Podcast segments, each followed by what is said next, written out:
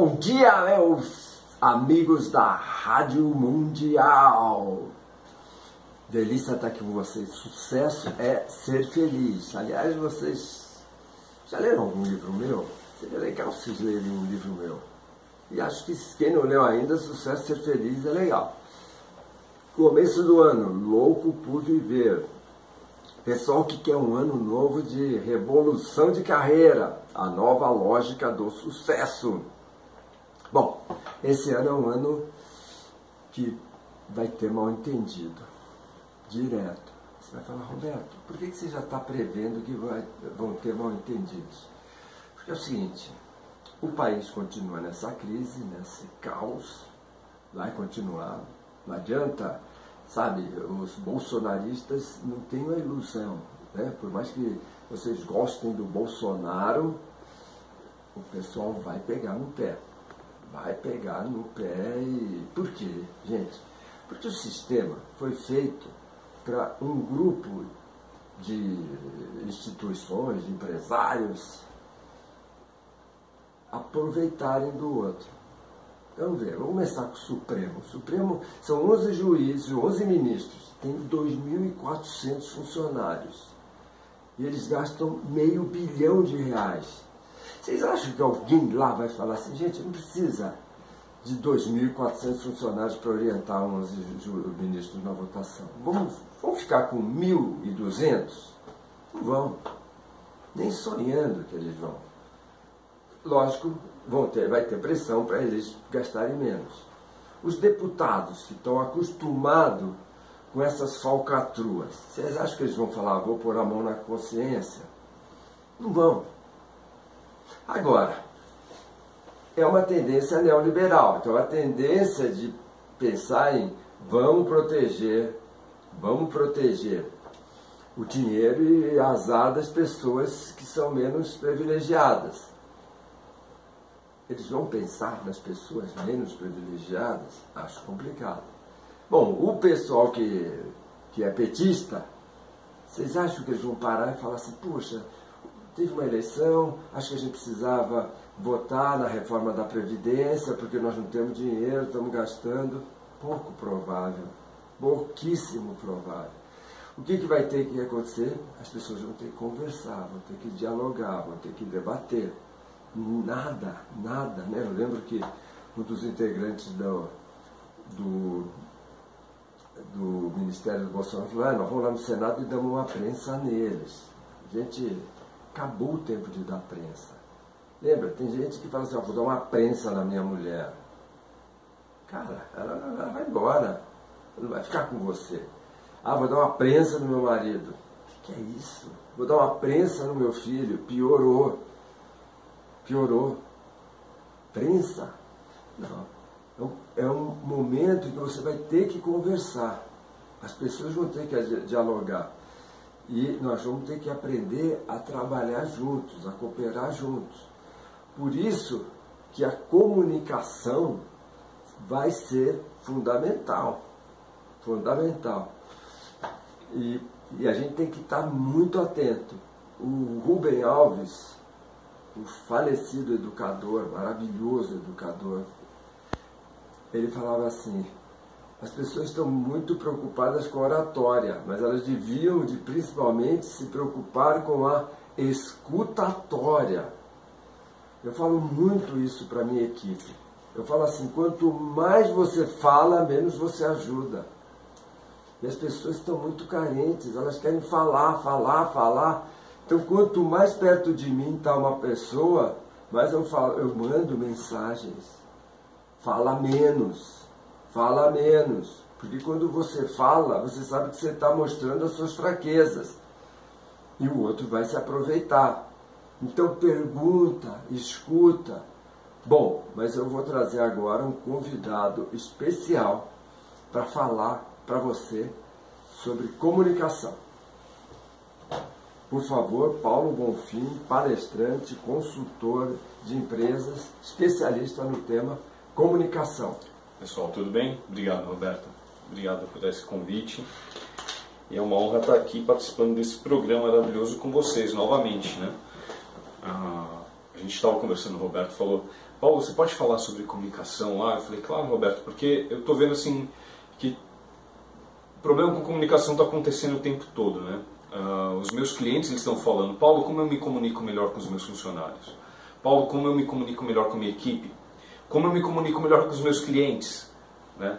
Uh, acabamos de ter uma reunião, todo mundo brigou o tempo inteiro, uh, a gente discutiu o tempo inteiro, e são diversos fatores que estão levando a essa falha nas comunicações.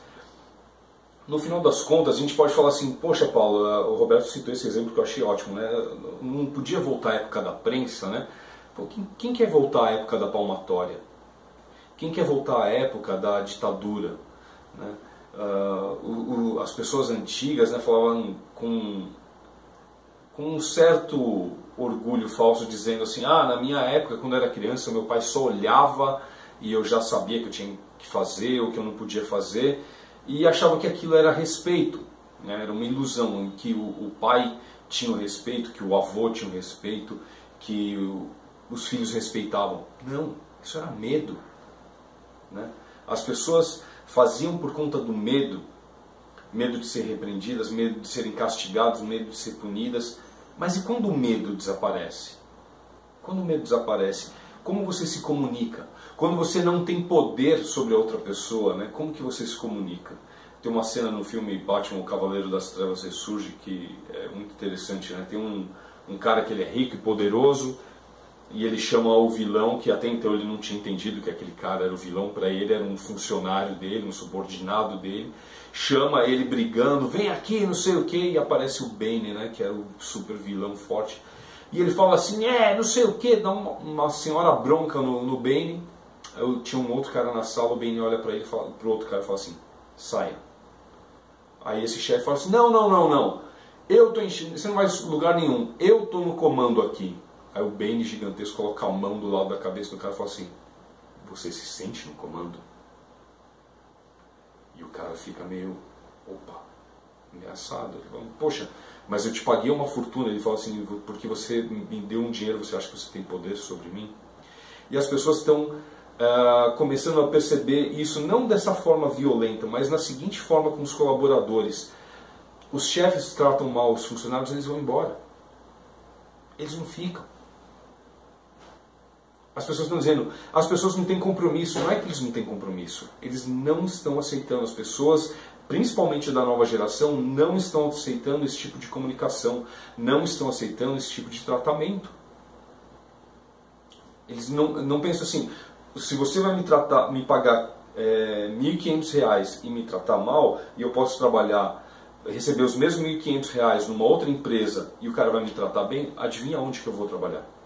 Ou talvez ele me pague até 1.300, mas ele vai me tratar que nem um ser humano, adivinha onde que eu vou trabalhar? Poxa, Paulo, uh, e isso serve, tá? a gente está falando de empresa, de repente você vai falar assim, Paulo, mas não sou empresário, não tenho funcionários. Mas você tem marido, você tem esposa, você tem filhos, você tem irmãos, você tem pai e mãe, e você gostaria que as pessoas fizessem as coisas que você acha que são importantes? Então desiste da força desiste do grito, desiste de empurrar as pessoas. Até porque, se você tem feito isso o tempo todo, você vai perceber que não tem sido efetivo. Você vai perceber que provavelmente você está muito cansado de gritar e de empurrar os outros. É muito desgastante. Eu tinha uma colega de trabalho que ela falava assim: Paulo, todo dia eu digo para os meus filhos: vocês vão se atrasar, vocês vão se atrasar para a escola, pega material, vocês têm que se, vão se atrasar, é, eu vou deixar vocês aqui, eu vou deixar vocês aqui. E eu falo 20, 30 vezes, todo dia, Paulo. Eu falei assim, uh, e todo dia eles fazem a mesma coisa? Ela, sim, todo dia eles atrasam, vão devagar e a gente se atrasa. Eu falei, mas então tá tudo certo. Como assim, Paulo? Então, você está dizendo, a gente vai se atrasar, a gente vai se atrasar. Você está anunciando algo que vai acontecer. Eles estão ouvindo você e falando assim, poxa, minha mãe está cheia de razão. Mamãe está prevendo que a gente vai se atrasar e olha que, que coisa. A gente se atrasa todo dia, tá certo? Ela, mas eu não queria que isso acontecesse. Então você tem que comunicar uma coisa diferente. Você tem que agir de uma forma diferente. Não é da mesma forma que vai ter o mesmo resultado. Né? Você tem feito isso todo dia. Paulo, mas eu faço todo dia. Então, e todo dia dá errado, não é isso? Quer dizer, dá certo que você confirma que você se atrasa, mas dá errado porque na verdade o que você queria é outra coisa. Tá? E está aí um dos grandes problemas que eu vejo na comunicação em geral. As pessoas estão falando uma coisa quando elas querem dizer outra. Elas não têm a coragem ou não têm muitas vezes a noção do que elas estão comunicando. Então eu mesmo outro dia estava eu com a minha filha, né, eu, tenho, eu tenho duas filhas, tenho uma de oito, fez oito anos agora, e tem a minha caçulinha, e a minha, quando a, a, a minha, a minha mais velha era filha única.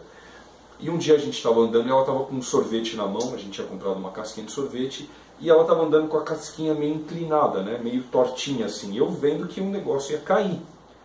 Eu vendo que o sorvete dela ia cair, eu ia dizendo a ela, filha, seu sorvete vai cair. Filha, seu sorvete está torto. Seu sorvete está torto. Seu sorvete está torto. Até uma hora que eu me percebi, falei, e ela não fazia nada.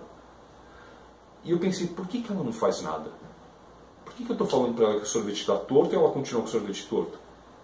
Porque eu não falei para ela fazer nada. Eu só estava comunicando, seu sorvete está torto. E aí eu percebi, filha, você precisa endireitar a sua mão. Você precisa deixar o seu sorvete reto para ele não cair. E foi aí que ela endireitou o sorvete. E eu percebi que quando eu quero que alguém faça uma coisa, eu tenho que comunicar o que essa pessoa tem que fazer. O que eu quero que ela faça. E não dizer o que ela está fazendo. É como se você estivesse vendo uma pessoa se afogando e você está narrando a água, descrevendo a água. Você tem que jogar uma boia, você tem que dizer: olha, está mais para a direita ó, o barco, bate os braços. Né? Então, no dia a dia, a sua comunicação, ela, a, a, comunicação da gente tem que se modificar de uma forma enorme. E perceber como que eu estou dizendo as coisas para as pessoas. Eu estou narrando os fatos, eu estou prevendo aquilo que vai acontecer, ou eu estou comunicando para as pessoas como elas devem agir, como elas devem se portar, para que aquilo que elas não querem que aconteça, não aconteça, ou para aquilo que elas querem que aconteça, aconteça. Então a comunicação ela tem que ser clara, tem que ser direta para ela ser assertiva. Né? Se você quer que seu filho faça alguma coisa, diz para ele como fazer. Se você quer que seu funcionário, seu colaborador faça algo, diz para ele como que você quer que faça. Né? Tem um americano que chama Simon Sinek e ele fala a respeito de algo chamado círculo dourado, né? que ele fala que é como os líderes mais eficientes se comunicam. Né? Por que, que são os líderes mais eficientes? Porque são aqueles que engajam mais pessoas, trazem mais pessoas para junto e fazem com que essas pessoas executem coisas grandiosas. E isso ele identifica como uma forma de, trans, de passar essa comunicação. Então, uma ferramenta que eu tenho compartilhado com, com as pessoas com quem eu trabalho, nas consultorias que eu dou, na, nas minhas mentorias de liderança, uh, que eu falo para as pessoas o seguinte: é, você tem que começar dizendo para as pessoas o porquê elas têm que fazer isso. Você tem que dizer por que fazer. A geração nova, as pessoas novas, elas são muito ligadas a propósito. Elas não são as pessoas que seguem ah, as pessoas de uma forma eh, de olhos fechados, eh, fazem as coisas cegamente, mas são pessoas que são movidas por propósito. Então, se a sua comunicação começa tocando o propósito, você começa tocando aquilo que mais move as pessoas. A sua chance de sucesso é muito maior. Né? Então, uh, quando, quando você diz para uma pessoa, olha, a nossa empresa quer se tornar uma empresa grandiosa e nós temos que alcançar o nosso cliente da melhor forma possível, para que ele possa vir aqui e nós possamos continuar recebendo a demanda, atendendo as pessoas, que elas possam continuar voltando. Estou dando um porquê. Porque isso vai fornecer aquilo que as nossas famílias querem. Filho, quando um pai chega para um filho e diz: Filho, você tem que estudar. E o filho diz: Mas por que eu tenho que estudar, pai? E o pai fala assim: Ah, para passar de ano. Ele pensa: ah, O ano passa, queira, quer não. Mas se você fala, filho, como é importante você saber das coisas, né? alcançar as coisas grandiosas que você quer. Sabe aquele curso que você quer fazer no exterior? Sabe aquela viagem que você quer fazer pela Europa? Poxa, sei, pai. Então é muito importante que você saiba como as coisas funcionam, saiba se comunicar e ter uma língua nova. Então vem fazer esse curso de inglês, vem fazer esse curso de espanhol. E aí o seu filho se motiva a fazer. Por quê? Porque ele tem um propósito na ação. Da mesma forma, o seu marido, a sua esposa, mostra por que, que é importante fazer as coisas, né? Tem uma... Esses dias eu achei tão interessante, né? Eu, eu vi um vídeo, que era um vídeo de um militar americano, e ele falando por que é importante arrumar sua cama. E eu achei muito interessante esse vídeo, porque o meu pai, quando eu era criança, meu pai ele tinha servido o exército, né? Ele tinha servido a aeronáutica. E eu e ele falava assim, Paulo, é, você tem que aprender a arrumar a sua cama.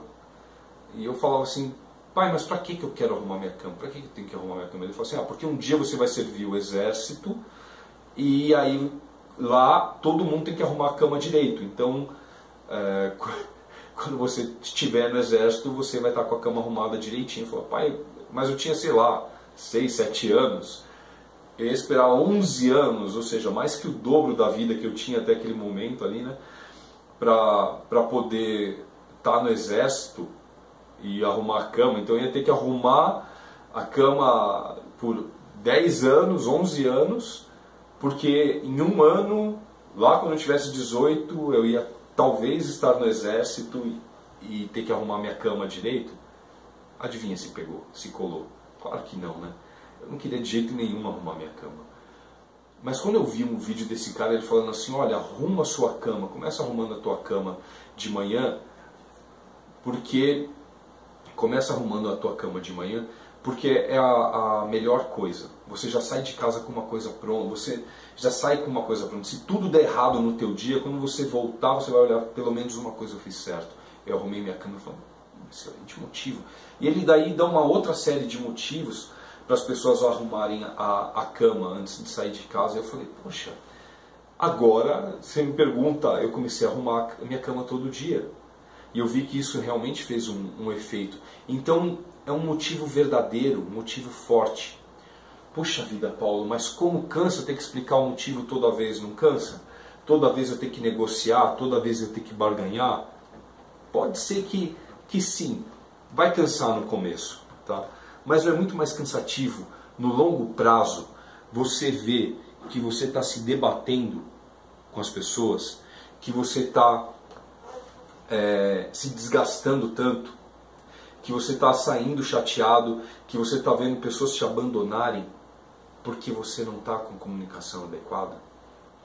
Você vê seus projetos sendo arruinados, você vê sua empresa não alcançando o negócio que poderia porque os seus funcionários não fazem o que você quer. Então, uh, acho que a gente tem que avaliar de uma forma muito grande. Eu quero ganhar quando? Eu quero ganhar quando, né? Até agora o Roberto falou sobre falou sobre uh, os, os, governantes que estão vindo, que estão surgindo, que estão falando em da prensa. E, gente, não funcionou no passado. Não funcionou no passado, não está funcionando na sua vida agora, não vai funcionar. A gente está evoluindo e a evolução é as pessoas é, aprenderem os motivos verdadeiros até o ponto em que elas ganhem uma grande confiança em você e façam as coisas simplesmente por você falar, né? Eu trabalhei com um gerente uma época e, puxa vida, esse cara, ele, ele foi um cara que trabalhou muito junto da gente. E ele era um cara que ajudava a gente a ter uma visão muito, muito bacana dos negócios. A gente gostava e confiava nele. Então, sempre que ele vinha explicar, pedir alguma coisa, ele sempre vinha com essa explicação. Ele sempre vinha com um motivo. E raras vezes, poucas vezes, ele surgia e simplesmente pedia: Paulo, faz isso. E justamente porque ele sempre pedia as coisas de uma forma detalhada, ele me explicava, quando eu via que ele estava fora desse jeito, quando ele estava me pedindo as coisas muito rápidas, eu sabia, ele está com um problema. Eu olhava na cara dele e sabia, ele está com um problema. Eu preciso, eu não vou perguntar porque eu vou fazer, porque eu sei que ele precisa muito agora. E é um, um estabelecimento de confiança, né? Então, é uma coisa que eu falo para as pessoas estabelecerem com seus colaboradores, assim como, por exemplo, eu também estabeleci com a, minha filha. Então, ah, eu falo com a minha filha, filho, papai na maioria das vezes vai te explicar por que, que você tem que fazer as coisas às vezes não vou ter tempo de explicar na hora. Às vezes o papai não vai ter. Então, se a gente está atravessando a rua e eu falar, filha, corre, não me pergunta por quê, corre. Corre. Quando chegar do outro lado, na hora que a gente puder, eu vou te falar, a gente correu porque vinha, vinha num caminhão, a gente correu porque vinha acontecendo um negócio que estava em perigo, e eu observei. Mas se eu parar para te explicar, a gente pode sofrer algum mal.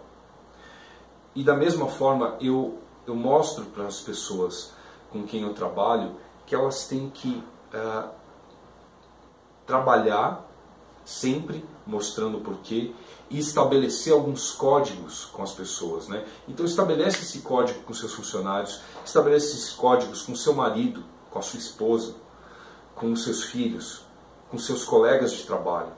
Estabelece códigos. Seja, na maioria das vezes, a pessoa que comunica, que explica. E deixa claro que às vezes você não vai ter esse tempo de explicar na hora, mas passado o perigo, passada a urgência, passada a situação problemática, você vai poder explicar. Para que as pessoas então confiem em você. Né? Essa comunicação ela tem que ser cada vez mais trabalhada. Né? E a gente entender que as pessoas têm formas diferentes de falar a mesma coisa. Isso é uma outra coisa sobre a comunicação que é importante entender. Então, alinha com a tua equipe, alinha com teu marido e com a tua mulher, com os teus filhos, sobre o que vocês estão falando. Para vocês não brigarem, né, como se estivessem falando coisas diferentes, quando na verdade vocês estão falando do mesmo assunto. Né? Então, uh, eu, eu, faço um exercício com, com as, as minhas equipes, né, num, meu, num dos meus treinamentos, logo que a gente começa, e eu faço um exercício fazendo um gesto perguntando para cada um o que, que significa isso para você. E cada um fala, né? Eu faço um gesto e cada um fala o que, que significa, né? Ah, é um palavrão, ah, é isso, ah, é um ok, etc. E cada um fala, e aí eu mostro que assim, percebe que é o mesmo gesto e o que mudou é o que cada um está falando? Então é muito importante que a gente tenha calma de esclarecer sobre o que a gente está falando para que as, as comunicações sejam mais assertivas, resolvidas. Paulo, obrigado pela participação no Sucesso é Ser Feliz. Pessoal, uh, mal entendido, cada vez mais vai ser rotina na nossa vida, porque as pessoas elas estão ficando ágeis em falar por texto. E falar por texto é uma catástrofe. Né? Uh, diz que o, o pai recebeu uma uma mensagem no WhatsApp, estava bravo, porque o filho tinha sido mal educado. Aí ele chegou para a mulher e falou assim,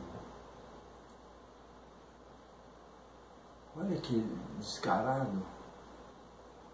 Aí a mulher falou, o que ele escreveu? Olha aqui, ele escreveu, papai, mande dinheiro. Ele está me dando uma ordem para mandar, mandar dinheiro e ele acha que eu sou escravo dele. Aí ele falou assim, aí a esposa falou assim, não, meu amor, esses jovens não sabem colocar vírgula. O que, que ele, ele escreveu para você? Papai, vírgula, mande dinheiro. Ou seja, ele está te pedindo. Vê, é uma loucura. Eu, eu sempre falo, gente, coisas importantes, não escreva, fale, ligue. Tem gente que fala para mim assim, eu falo, gente da equipe mesmo, você falou com ele, você não mandei uma mensagem. Né? Pior, quando eu falo, mandei um e-mail. Gente, cada vez mais as pessoas leem menos e-mail. Ah, mandei um WhatsApp, um pouquinho melhor. Mas quem quer falar, liga liga três, quatro, cinco, seis vezes, mostra que o outro é importante. Então, descubra um jeito de estar sempre mostrando como que o outro é importante. Fica com Deus, curte muito a sua vida e lembre-se, sucesso é ser feliz.